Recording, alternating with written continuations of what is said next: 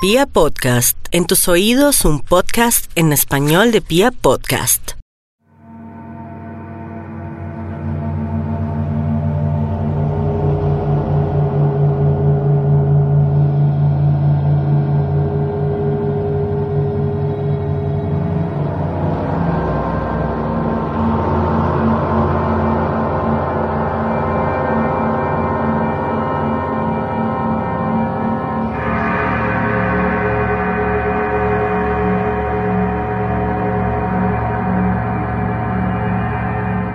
La miseria es una compañera fiel de la raza humana. Hemos procurado librarnos de ella durante milenios enteros y sin embargo nos acompaña con lealtad, como la muerte o el odio.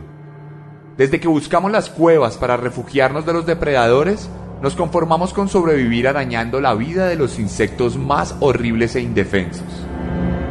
La suciedad se volvió nuestra comodidad y la higiene era un lujo que el destino injusto nunca nos permitió experimentar. Algunos de nuestros ancestros lograron superar la barrera de lo ignominioso y se establecieron con comodidad en los peldaños más altos de la pirámide social. No obstante, fue la mayoría la que permaneció en el sótano, conformándose con las obras de aquellos que inventaron para sí mismos la dignidad humana. La tecnología se puso al servicio del bienestar del hombre. La medicina refinó sus formas y los acueductos surcaron la tierra para traer salud y prosperidad. Y aún así, cada vez era más grande el número de excluidos que lamían los charcos putrefactos del agua estancada. Hoy tenemos la esperanza de vida más grande en la historia de nuestra especie. Hemos sabido suplir también nuestras necesidades básicas que se nos ha permitido concentrarnos en la satisfacción del ocio y el entretenimiento. No hemos llegado a comprender la magia de un chorro de agua potable en el baño de nuestras casas o la abundancia de un supermercado a pocos bloques de donde vivimos. La vida nunca fue tan fácil. Para nosotros, los privilegiados. Porque a pocos kilómetros de nuestro barrio, o incluso más cerca, en el andén de la avenida más cercana, encontramos siempre algún habitante de la miseria. Desgraciados condenados a escarbar en la basura para alimentarse de los trozos que no quisimos probar por pura soberbia. Víctimas de un sistema que en aras de buscar infructuosamente la libertad, sacrificó de forma estrepitosa la igualdad. Condenados a ser la alfombra sobre la que caminamos, tratan de sobrevivir con la ilusión de la reencarnación en una mejor vida. Se resguardan en cuevas de cartón y de hojalata, y cuando son débiles de carácter, refugian su mente en drogas que les hacen olvidar su destino cruel e irreparable. Nunca la miseria afectó a tantos corazones como en el preciso instante en el que estas palabras fueron grabadas.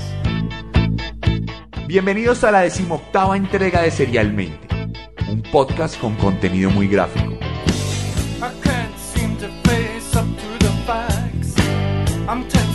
Nervous and I can't relax. I can't sleep cause my bed's on fire.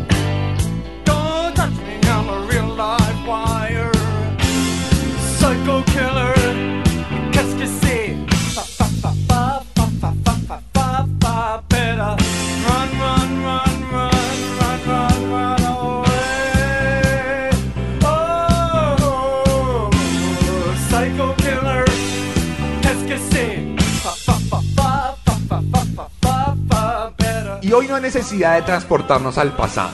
Hoy no tenemos que imaginar otras épocas porque hoy les voy a contar la historia de un psicópata que salió a la luz hace pocos meses y que además resultó ser el peor asesino serial en toda la historia de los Estados Unidos de Norteamérica. La historia de un hombre nacido en la base de la pirámide social. Hoy les voy a contar la historia de Samuel Líder.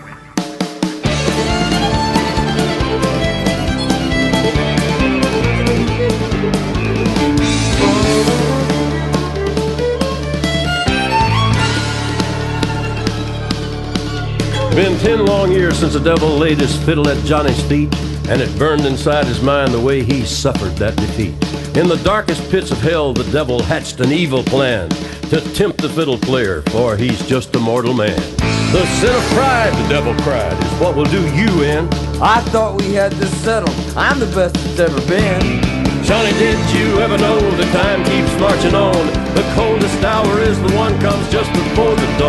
The devil's back in Georgia. Will you stand up to the test?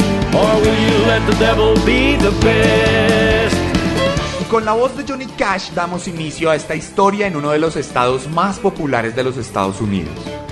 Georgia está ubicado al sureste del país y sus panorámicas llenas de montañas y bosques sirvieron de inspiración para varios artistas paisajistas que procuraron plasmar en sus lienzos las pinceladas del mismísimo Dios. Y bueno, dentro de estas tierras hermosas hay un pequeño pueblo que responde al nombre de Reynolds, una población sin mucho crecimiento demográfico en la que no suele pasar nada extraordinario ningún día de la semana. Allí nació Samuel Little el 7 de junio de 1940 en el seno de un hogar disfuncional del más bajo estrato social. Samuel fue el producto de una relación sexual incidental que tuvo su madre con un desconocido. La mujer que lo parió era una trabajadora sexual que se dedicaba a recorrer pueblos en busca de nuevos clientes. Cuando el bebé nació, ella no dudó en entregarlo a su abuela para que lo criara en Lorraine, Ohio. Aquí tenemos la primera y más importante condición en todo el cuadro psicótico de Samuel Little, y es que estamos hablando de un doble rechazo. Primero que todo, su padre desaparece completamente, y eso ya de por sí es una noción de rechazo en toda su vida, porque tiene una figura paterna ausente que no le permite establecer ciertos parámetros de crianza sobre su propia masculinidad y su propia humanidad en muchos sentidos. Por otro lado, tenemos una madre que inmediatamente lo rechaza. Es decir, que él desde el principio está forjando una especie como de resentimiento por su madre. Como él siente que ella tiene la obligación de cuidarlo y de estar ahí para él y de criarlo. Y cuando ella no hace esto, él inmediatamente cree, de forma inconsciente por supuesto, que no vale la pena, que no es lo suficientemente bueno y que necesita resarcir ese vacío que le dejaron de alguna u otra forma.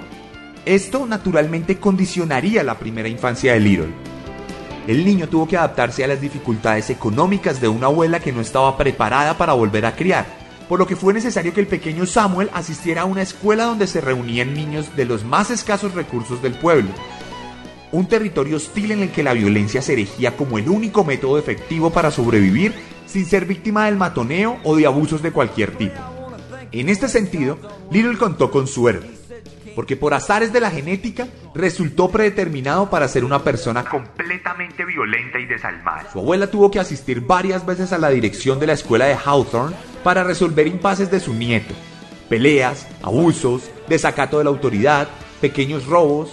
Samuel Little era completamente incorregible y como tal no tardó en convertirse en un delincuente juvenil cuando a los 16 años fuera recluido por primera vez en un reformatorio de menores por entrar a una casa a robar. Este episodio le permitió adquirir su primera experiencia delincuencial. Como bien es sabido, buena parte de los sistemas penitenciarios se convierten en escuelas del crimen que forjan a los jóvenes para graduarlos como auténticos lastres sociales sin ningún tipo de futuro dentro del marco legal. Ese fue el destino de Samuel, quien pasaría allí un par de años y al salir se independenciaría por completo de su abuela para adoptar las calles como hogar.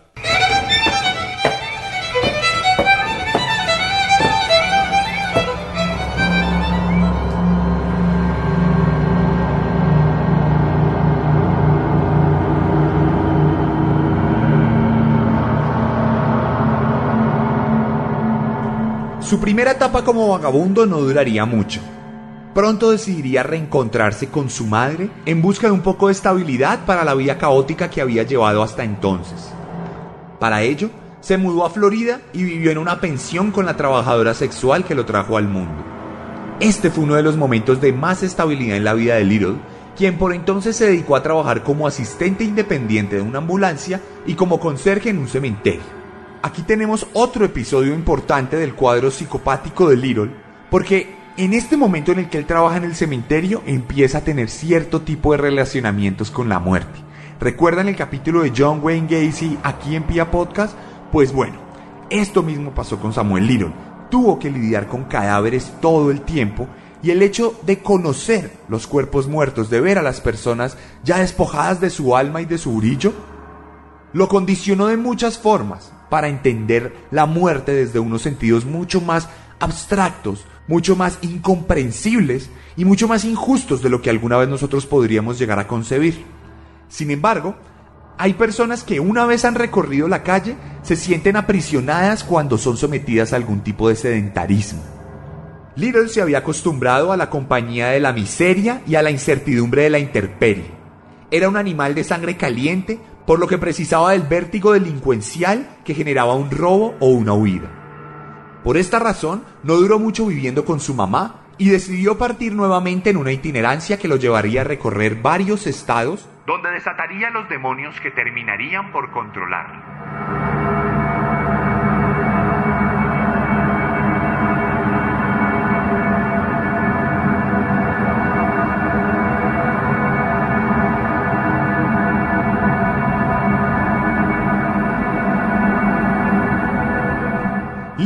Surcó los caminos interestatales que tejían a Estados Unidos.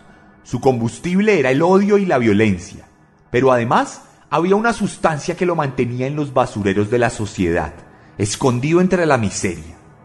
El crack es una droga que resulta de la mezcla de clorhidrato de cocaína y el bicarbonato sódico. Sus efectos causan enviones de energía y euforia a quienes la consumen, el placer recorre el torrente sanguíneo a velocidades incontrolables, luego de condensarse en los pulmones en unos pocos segundos.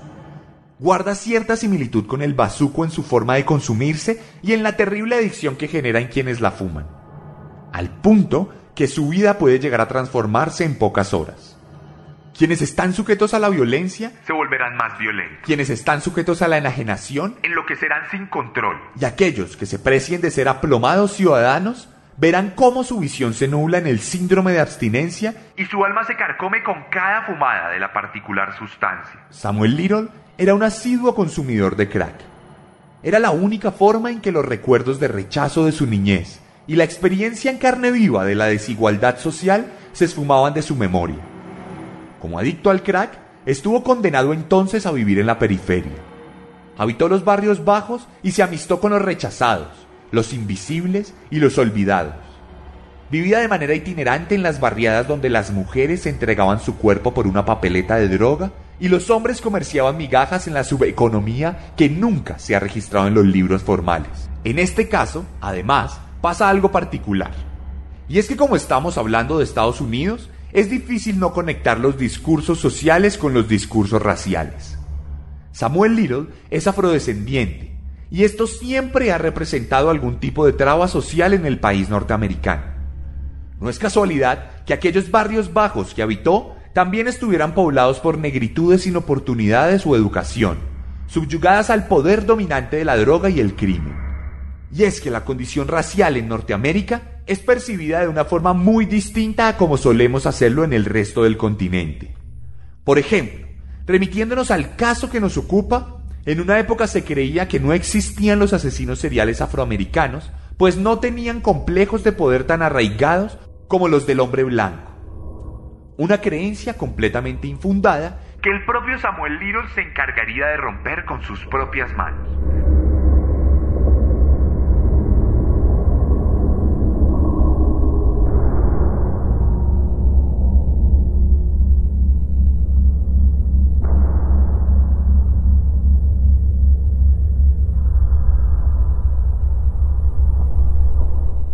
El caso es que esta época de itinerancia de Little no estuvo precedida exclusivamente por las carreteras y el crack, sino también por la delincuencia.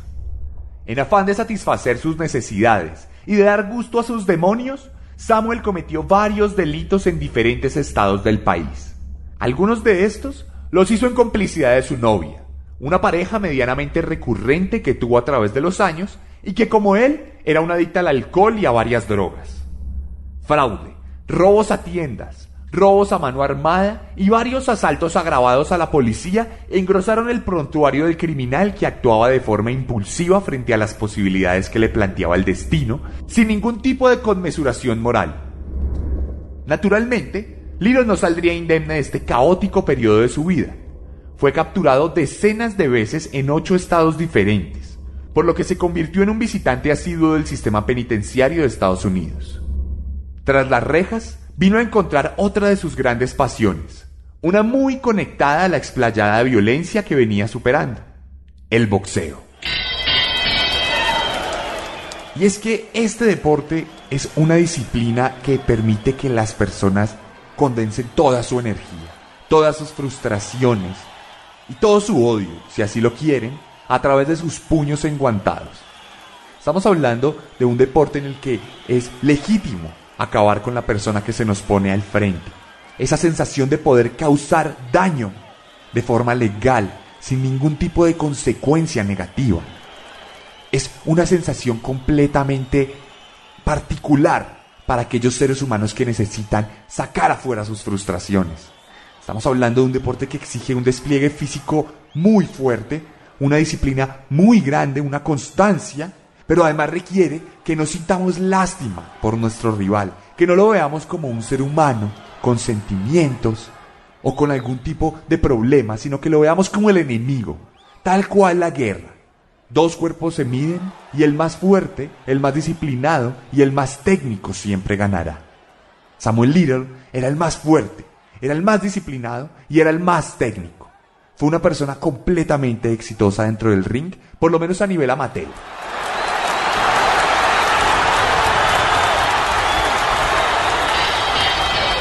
Cuando la campana suena y los tres minutos empiezan a recorrer su camino a través del reloj, todo el mundo se puede transformar. Aquel que es muy querido, aquel que es muy noble, se convierte en una bestia que acaba con sus rivales, rompe quijadas, tabiques y también costillas. Luego se acaban estos tres minutos, o el referee simplemente cuenta hasta diez cuando el enemigo por fin ha caído. Y entonces ese estado bestial desaparece. Esa determinación por la destrucción se vuelve a guardar en un sótano de la cabeza. Y volvemos a ser esas personas normales, esas personas amigables, tranquilas y amorosas. El problema con Samuel Little es que cuando la campana sonaba y daba final al round, Él seguía siendo la misma bestia que era dentro del cuadrilátero.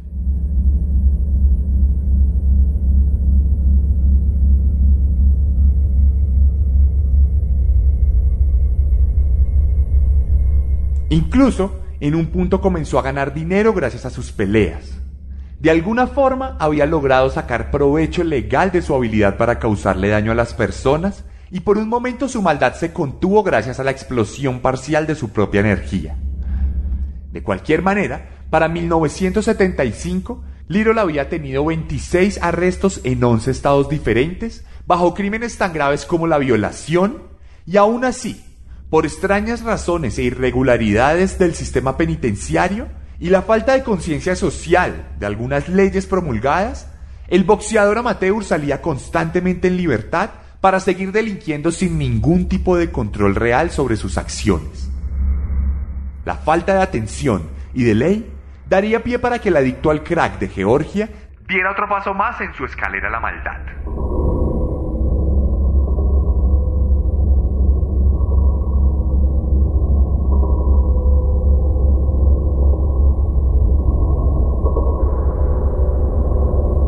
En la década de los 80, Little comenzó a estar involucrado en la investigación de varios asesinatos. Primero fue capturado por ser el sospechoso del homicidio de una anciana y como nunca le comprobaron nada, lo dejaron en libertad solo para volver a capturarlo por la muerte de una joven adicta al crack que apareció estrangulada en una calle llena de basura y de indigentes. Sin embargo, los testigos que aseguraban haber visto a Samuel en el lugar de los hechos nunca pudieron coordinar sus testimonios, por lo que estos se contradecían y no eran útiles para encarcelar al criminal, quien ese mismo año seguiría delinquiendo, porque pocos meses después violaría, secuestraría y dejaría al borde de la muerte a una mujer de 22 años sin que la policía lo atrapara, solo para volver al mismo lugar meses después y estrangular a otra mujer hasta dejarla inconsciente en la parte trasera de un automóvil. Y entonces, luego de este episodio, fue capturado nuevamente y afrontó un juicio del que no pudo salir indemne esta vez. Fue condenado a dos años de prisión por ambos crímenes. Hit this motherfucker, Jay. No, no, man, I can't fuck with it right now. Oh, man, I've been dealing with you for three motherfucking months. You ain't hit the pipe in front of me yet. So what you saying? I thank you, 5-0. Five oh, man, I ain't no motherfucking cop. Well, hit this motherfucker then.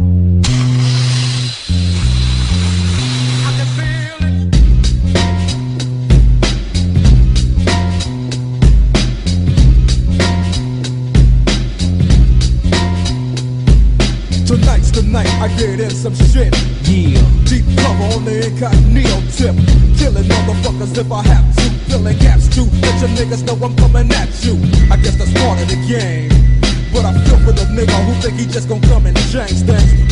Cuando Little cumplió su condena, desapareció por completo del radar de la policía. Existen zonas de sombra en todas las sociedades. Basureros donde solo habitan aquellos quienes guardan una relación más estrecha con los residuos que con otros seres humanos.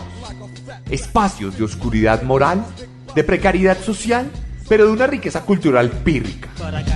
Barrios abandonados donde la gente sobrevive entre jeringas, pipas de vidrio y papeletas de cocaína rendida con cemento. Allá donde la policía no va más que a capturar a un par de vagabundos para cumplir la cuota del día y el gobierno solo aparece para mostrar resultados de seguridad ante los despreocupados ciudadanos. Como un oso que se esconde para hibernar. Samuel Little desapareció en las tinieblas. Y se mimetizó con la miseria para no llamar la atención de los que procuran hacer cumplir la ley al pie de la ley.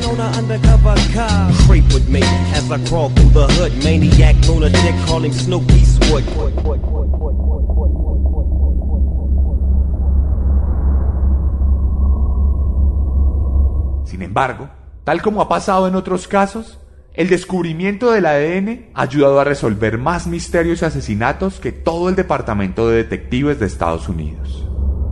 Como Little había sido capturado tantas veces, las autoridades guardaban celosamente muestras de su pelo y su saliva. Por eso, en 2012, muchas décadas después de haber desaparecido del radar, se cotejaron unas muestras de ADN de tres víctimas con las del boxeador. El resultado fue ineludible. Samuel Little había secuestrado, golpeado, violado y asesinado a tres mujeres adictas al crack que habían habitado los barrios más bajos durante sus vidas miserables. Tres asesinatos, suficientes para convertirlo en un asesino serial y hacer parte de serialmente.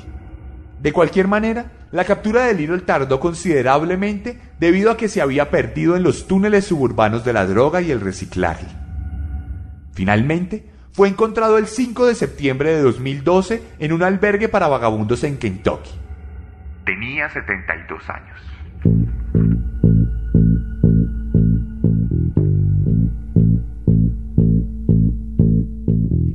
Samuel Little afrontó su juicio dos años después de su captura. En menos de un mes se determinó que había sido culpable de los tres asesinatos.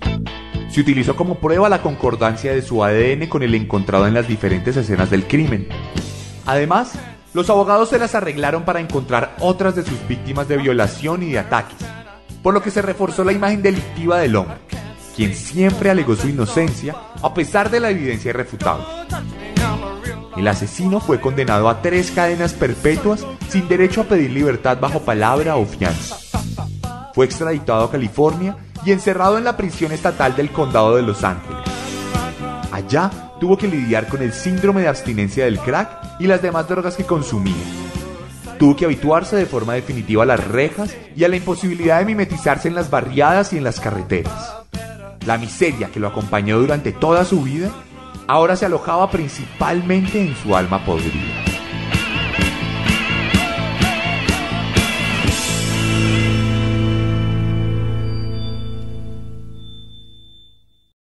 Tell me about Mary Ann. She's what you nowadays they call a transgender. She's a black male dressed up as a female. Okay. How tall is, is she? Mary Marianne's about five seven, seven, five six. She weighed about one thirty-five. Okay. One maybe one forty. And how old do you think she was? But she was nineteen. Okay. And where was she from? No, Miami, down in Liberty City. Okay. And did she, um, you mentioned before she had a boyfriend. She loved her boyfriend. West. West. Tell me about where you met her.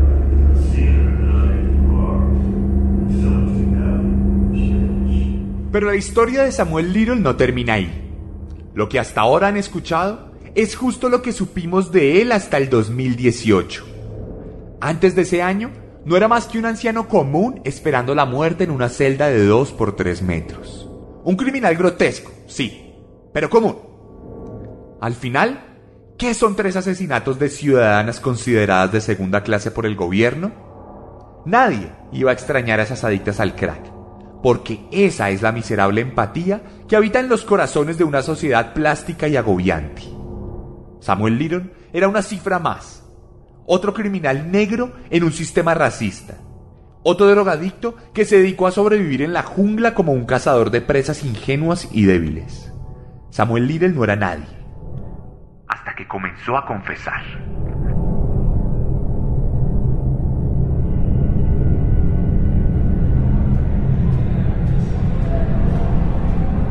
Era la mañana del 9 de noviembre de 2018.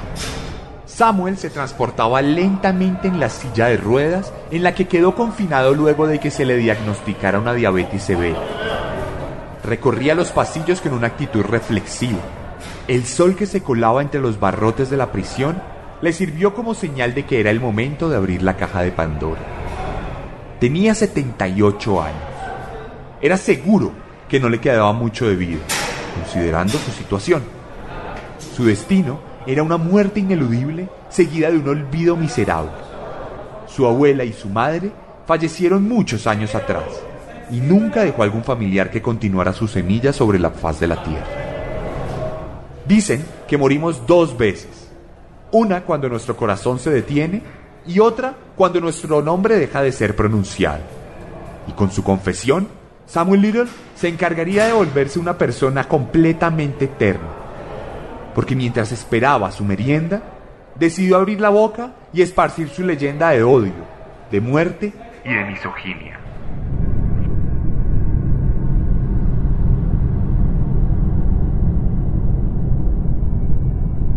Samuel Little abrió la boca y comenzó a hablar de Melissa Thomas, una mujer menuda que conoció en uno de sus recorridos y a quien asesinó con sus propias manos tras compartir una dosis de crack. Luego se quedó mirando a la nada, como escarbando en su memoria, y contó cómo fue la muerte de Denise Brothers en 1994. En pocos días, las autoridades confirmaron estas muertes y comprobaron la autoridad de Little. Pero el presidiario tenía más recuerdos. Entonces, el FBI decidió enviar a un par de agentes a sentarse con él en su propia celda y a conversar sobre sus historias de homicidio. El hombre se puso un gorro de lana para el frío y entabló una amigable relación con sus entrevistadores, quienes lo grabaron por horas. Horas en las que Samuel se dedicó a describir a varias mujeres. Recordaba perfectamente su altura, su peso y los aspectos más llamativos de sus rostros. A veces recordaba sus nombres y siempre tenía en mente las circunstancias en las que habían perdido la vida. Algunas habían caído bajo sus manos en medio de un viaje alucinógeno. Otras habían sido estranguladas en la parte trasera de un coche abandonado e incluso hubo una que fue arrastrada a un río donde fue ahogada bajo la fuerza del boxeador amateur. Hasta un transexual, recordado con mucha nostalgia por Little, hace parte de la lista de víctimas que sucumbieron entre 1970 y 2010 una espiral de muerte que duró cuatro décadas. Y que nunca se hubiera descubierto de no ser por la confesión del propio asesino.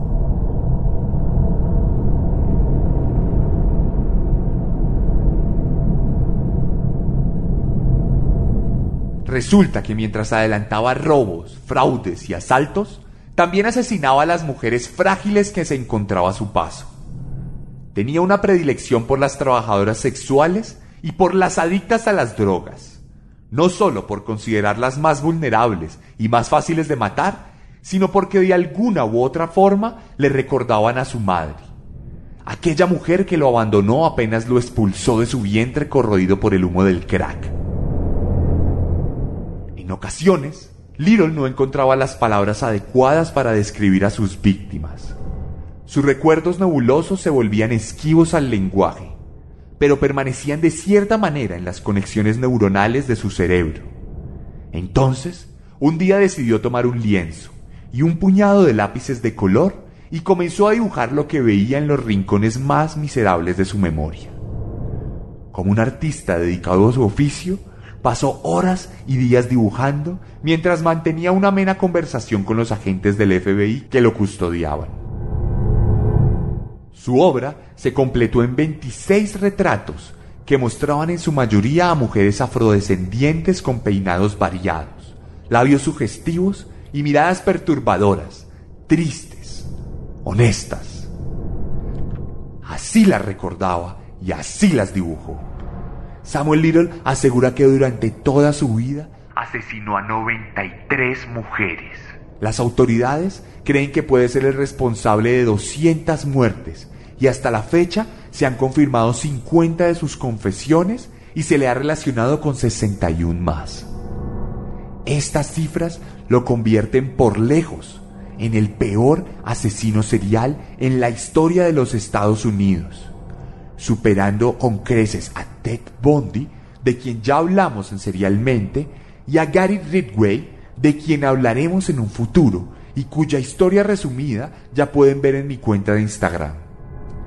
Parece que los monstruos siempre buscan la forma de superarse a sí mismos.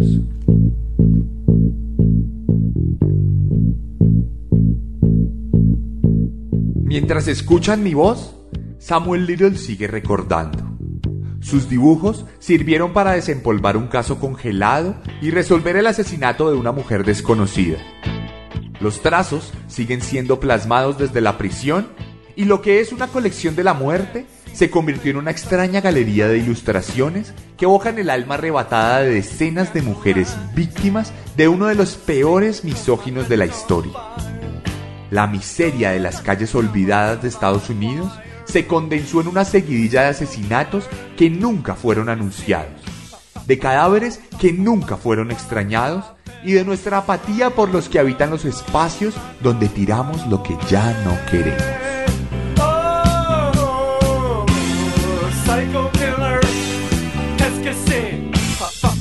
Y esa fue la historia de Samuel Little, la decimoctava entrega de Serialmente en Pia Podcast.